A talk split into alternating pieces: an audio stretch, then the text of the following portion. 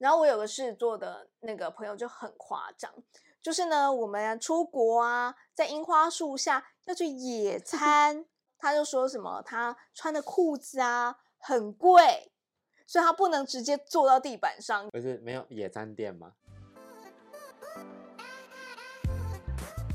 ？Hello，大家好，欢迎收听喵懂占星事，我是被新闻单位的占星师 Sandy。我们今天有位特别来宾哦，但主播我好像没有很喜欢他。哪有人这样讲特别来宾的啊？Hello，各位听众，大家好，我是最懂你的发型师 Ken 哥，有需要剪头发可以下面留言加一哦。那为什么这次找 Ken 哥来呢？是因为最近啊，就是清明连假，然后呢，疫情又趋缓，然后有报复性的旅游潮，然后我觉得日本尤其啦，听说那个呃东京的羽田机场都被挤爆了。但是呢，Ken 哥也有去日本嘛？你不是去东京对不对？你是去哪？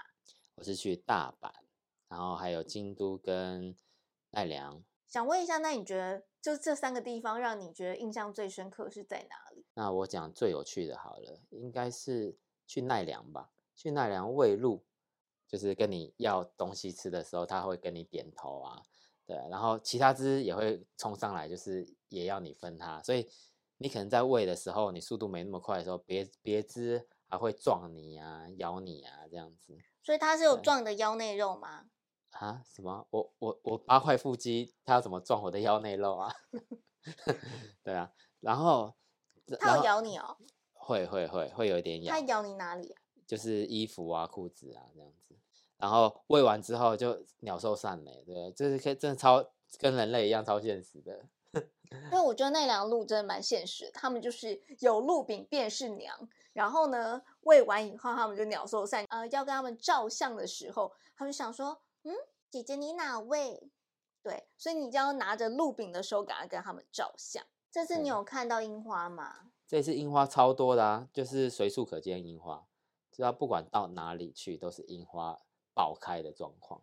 嗯，非常漂亮，然后动不动就樱吹雪啊，然后阴吹雪的时候就会伴随着那边的人的一阵欢呼，哇，这样子，然后拿手机录影这样子，嗯所以这次旅游你有没有觉得自己还蛮幸运的？嗯，很幸运，尤其都是大晴天吧，到五月中以前，火象星座都算是蛮幸运的，尤其 Ken 哥是狮子座嘛，所以现在呢，最幸运的木星就在他的第九宫哦，出国运的确是比别人好。不知道其他的狮子座有没有同样的感觉？而且我知道 Ken 哥这次旅游算蛮轻松的嘛，因为那个行程好像都不是你规划，但是你还是玩的蛮开心快乐的，是吧？对，因为我本身就是一个非常随和的人，刚 Ken 哥说自己好像是蛮随和的嘛，我们来测试一下，我们用凭空的塔罗牌，然后来测试一下你到底是什么样类型的旅伴呢？好哦，现在大家跟我一起做，我们先闭上眼睛，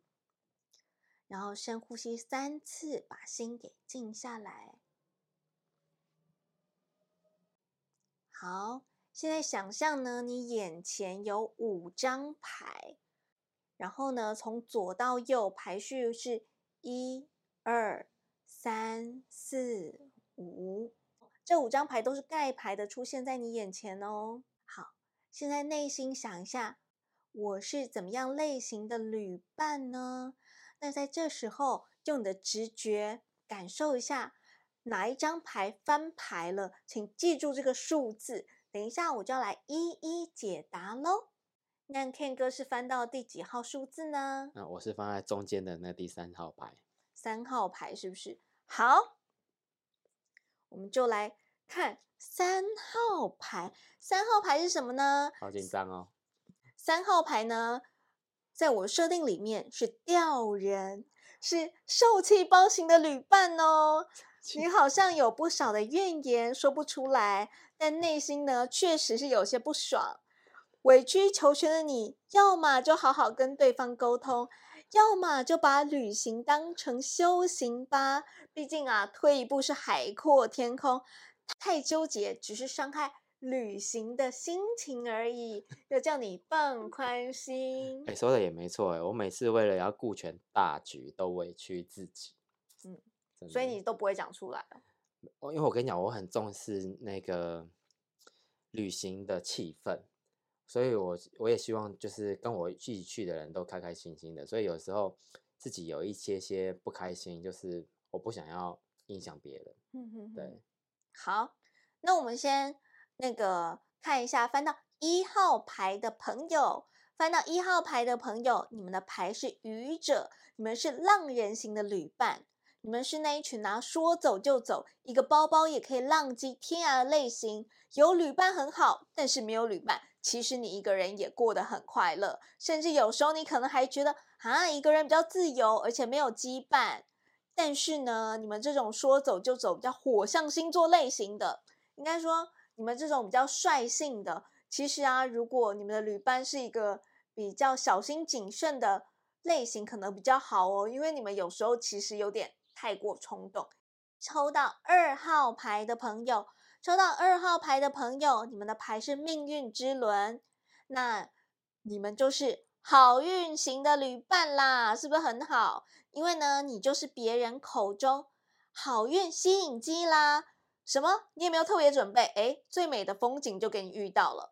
碰到困难的时候，贵人横空出世，出手相救。你的朋友跟在你身边，还都被你带旺了耶。我觉得这个抽到二号牌命运之轮的好运行旅伴，我觉得很不错，带旺别人。嗯，嗯，对，好，第三个刚刚讲过了嘛。好，那有没有人是抽到四号牌的呢？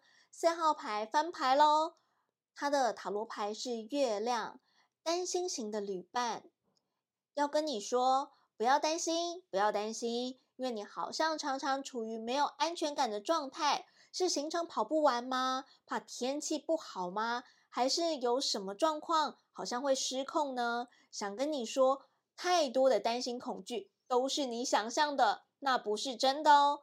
放宽心去旅行吧，这样你才会更快乐哦。我们要公布到第五号牌，翻到五号牌的朋友，真的很恭喜你哦，因为你就是天生的旅行家。你呢是天生的旅行家，很能跟别人打成一片。通常呢，旅游起来运势也是很旺的。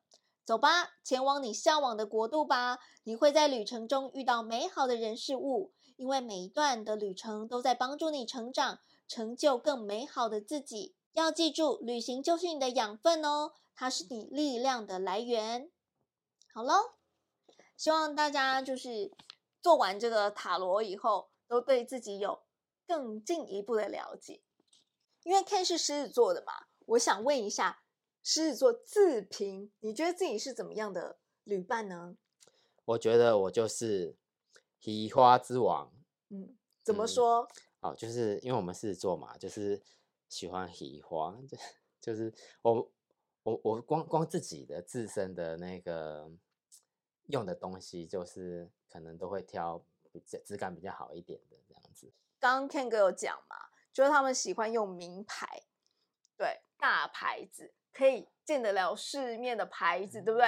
你不一嗯定要真的什么 Chanel、Gucci，、但是你也嗯是见得了世面的牌子吧，嗯，是吧？是对不对？是是，然后我有个狮子座的那个朋友就很夸张，就是呢，我们出国啊，在樱花树下要去野餐，哇，这狮子座朋友不得了了，对，因为呢，他就说什么他穿的裤子啊很贵，所以他不能直接坐到地板上。你知道，对处女座来讲，我就想说你在说什么啊？啊，现在就要野餐了，你不能坐地板上怎么样？不是没有野餐店吗？对啊，没有野餐垫，可能刚好就是没有带。哦，那那这个是有可能。对对啊，他们就觉得他们的名牌裤子不能碰到地板，你是地板还是是地板的材质吗？还是土就是那种土土啊沙什么土啊沙、草皮啊。那我觉得这可能不一定只有狮子座啊，可能有一些人，有一些星座朋友也不行。嗯，对啊，总之，处女座在看那个狮子座的时候，就突然觉得，天哪，要野餐没有野餐垫，就席地而坐，大家不是很自然吗？哇，狮子座不行哎、狮子座他觉得那会弄脏他的名牌裤子，一定要垫个东西，垫个什么的。哎，那你要想啊，你看他，就是他跟你出来，他就是盛装打扮的，他就是给，他就是非常看中这一趟旅行，然后他都穿好的，那没想到 就是要去 路边野餐。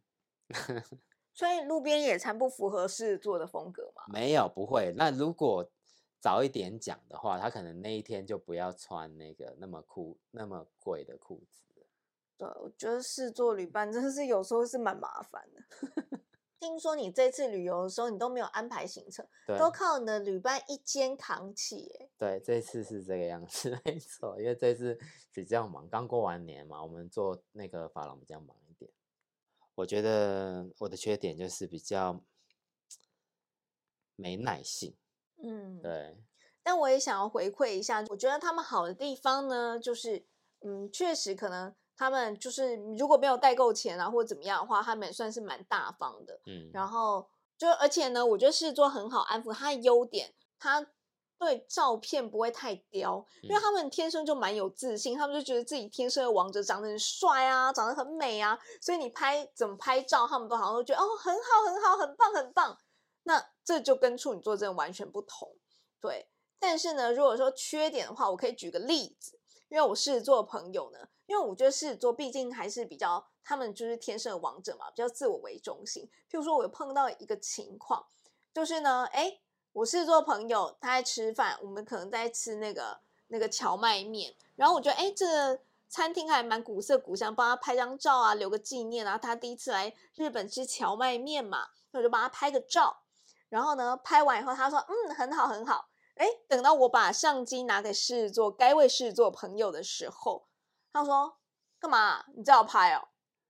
然后我就傻眼呢。我想说：“啊啊，我帮你拍，你说很好啊，换你帮我拍。”然后你就说：“啊，这要拍哦？”我想说：“这是什么？这哪招啊？他不小心，他不小心把真心话讲出来了。我觉得他真的不小心把真心话讲出来，因为他们就是要自己够帅够美，然后他们就很 OK。然后我觉得让狮子座心情好的那个方法也很简单。就是我之前有说过，你就三餐喂他们吃赞美啊，说你好像很帅啊，很美啊，看什么都棒啊。就说你去穿和服好了，那你就要说，哎，在这个场域里面呢，他最美，对，他最帅，嗯，他最美，他最帅。我跟你讲，他整个是做那个啊，是做尾巴挑起来以后，哇，你真的，今天一切都好说，对，今天一切都好说，你就叫他请客好，他还会请你啦。对不对？是这样没错吧？没错，真的是这样子。我哎，你这样讲起来，狮子座真的好像好很好像很好像小孩哈，就是那你们就是需要掌声。但我就觉得狮子座真的是他们比较辛苦的地方，因为他们就很需要掌声。你看，连旅游他们都需要掌声哦，他们要自己是里面最帅最美的这样子跟他求偶嘞。啊，对，确实是这样子，没错。刚刚有说过，你好像不太能接受，就是。那个事先规划行程，然后后来更改是吗？嗯，对，就是不喜欢变来变去。对，像比如说我们今天已经想好说，哎，今天等一下要去什么地方啊？比如说我们今天去大阪那个环球，啊，然后这中间可能因为什么事情，那可能别的那个同伴就说啊，那那不要去好了啦，改改去什么什么地方，那。或者是我们今天决定已经决定好说，哎，等下去吃烧肉，啊，还是什么什么吃什么和牛什么的，然后结果因为又什么事情，然后说改了啊，那就不要吃这个，改吃拉面好了。那个心情就好像已经决定好的时候，我就觉得，哎呀，那就是要这样做。然后结果可是最后好像一个一场落空这样子。嗯，对。我觉得因为 Ken 哥啊，他毕竟是做事比较固定，他是固定星座的嘛，就是他们。固定星座的人呢，就是在于事情有更动、更改的时候，你突然要叫他转换个心情，我觉得他们转换需要有一点点的时间，应该是最好就不要转换，你就是吃什么就定了，或怎么样就怎么样。嗯，对，是这样子吧？对啊，因为又不是说我们自己定的，是我们讨论出来结果是这个，对啊，不是说我自己很一意孤行说啊，我就是要这个，不是这么。打住短的人呐，对不对？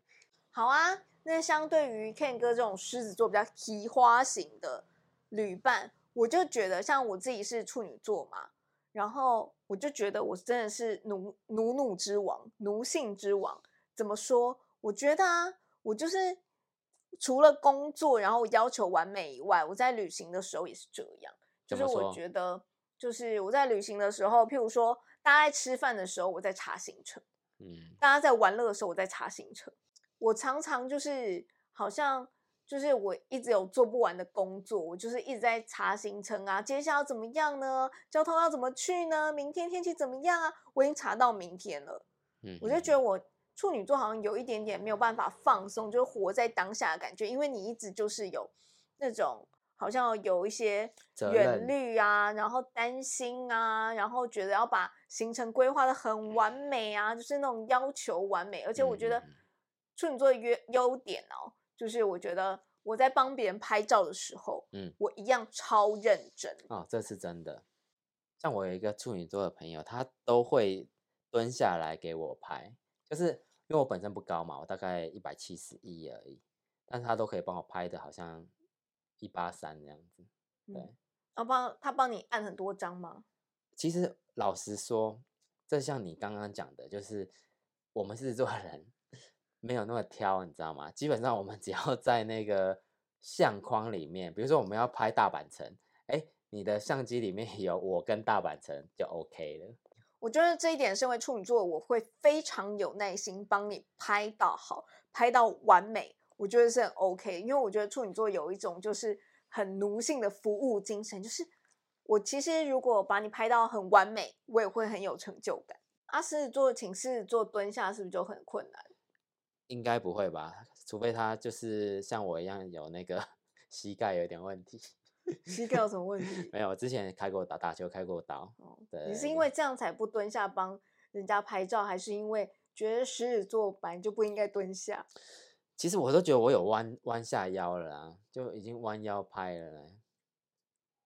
我觉得这就是狮子座跟处女座的差别，因为处女座的蹲下，它是真的蹲很低，嗯，然后对啊，就算有人碰到地板也没有什么嗯关系。嗯嗯嗯就是拍照，我都觉得这是举手之劳，我没有到很讨厌帮人家拍照。但是我交了一个女朋友是处女座的，我从此厌恶、讨厌拍照这个这个事情。对为什么？因为我帮他拍照，就是就是怎么讲，就是我刚不是说我只要在里面就好嘛，就是要拍的东西跟跟我的人在里面就好嘛。